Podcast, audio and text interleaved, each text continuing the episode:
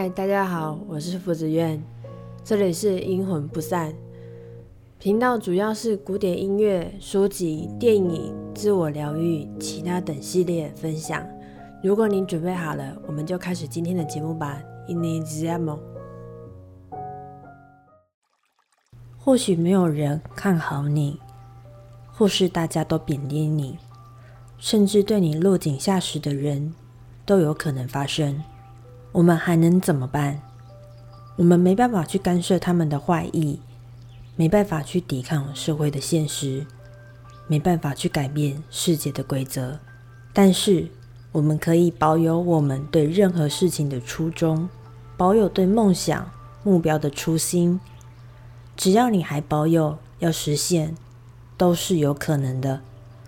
不怕你不做，只怕你没有。嗨，大大家好，我是福子苑。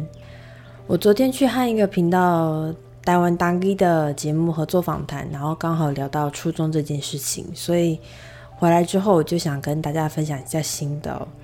我相信很多人在某个时间点，可能都会有某种梦想感，或是你会对一件事情有初衷，想要完成。好比来说，我的就是音乐。我在大学的时候非常想要当伴奏，就是小提琴表表演的时候后方弹钢琴的那个位置的人。于是我大学就到处接伴奏，从呃曾经有过一场数科考试，我就弹了七个伴奏，也接了不少的音乐会啊，像我们音乐会都是两个小时就起跳的那一种，那或者是外面考试的伴奏，都是为了要完成这个梦想。但是由于当时我是双主修，那我又念了教师学程，所以压力其实是非常大。那大到后来变成我讨厌音乐的程度，这是很可怕的一件事情。而且看到钢琴就想跑，完全不想碰任何乐器，这个是完全跟自己的喜欢的事情是背道而驰的，这是非常严重的一个问题。所以后来等毕业之后，我有整整一年的时间都没有碰任何的乐器。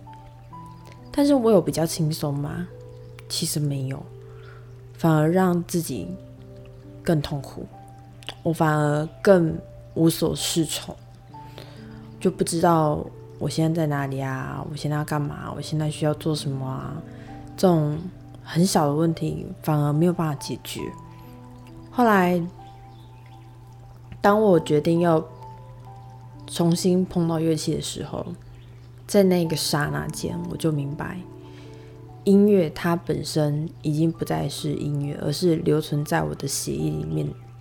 音乐直接就是跟我变成是像是共存，它一直留在我的心里，是我一辈子的念想。我的喜欢永远都不会改变，我也永远不会再次放下我对。音乐的初衷。那当我开始这样想之后，我发现我的心里变得踏实了很多，在面对很多事情里面，不再会毛毛躁躁，或者是说不再会，呃，想不到办法去解决问题什么，我反而会变得比较踏实，也变得比较能够有一点心里就会。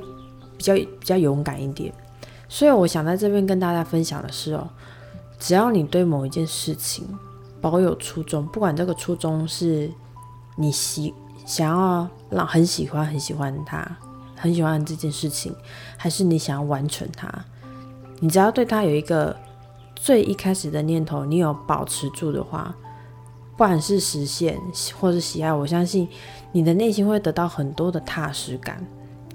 也会更有勇气去面对你人生的困难，对，因为你会你自己会知道，你的初衷会一直陪着你，它会成为你心中的一个一个很 close 的一个一个想法，或是在你心里会占了一个很大的一个位置，它会一路陪着你，不不管今天，比如说我今天想要组组乐团，或是我今天想要弹伴奏。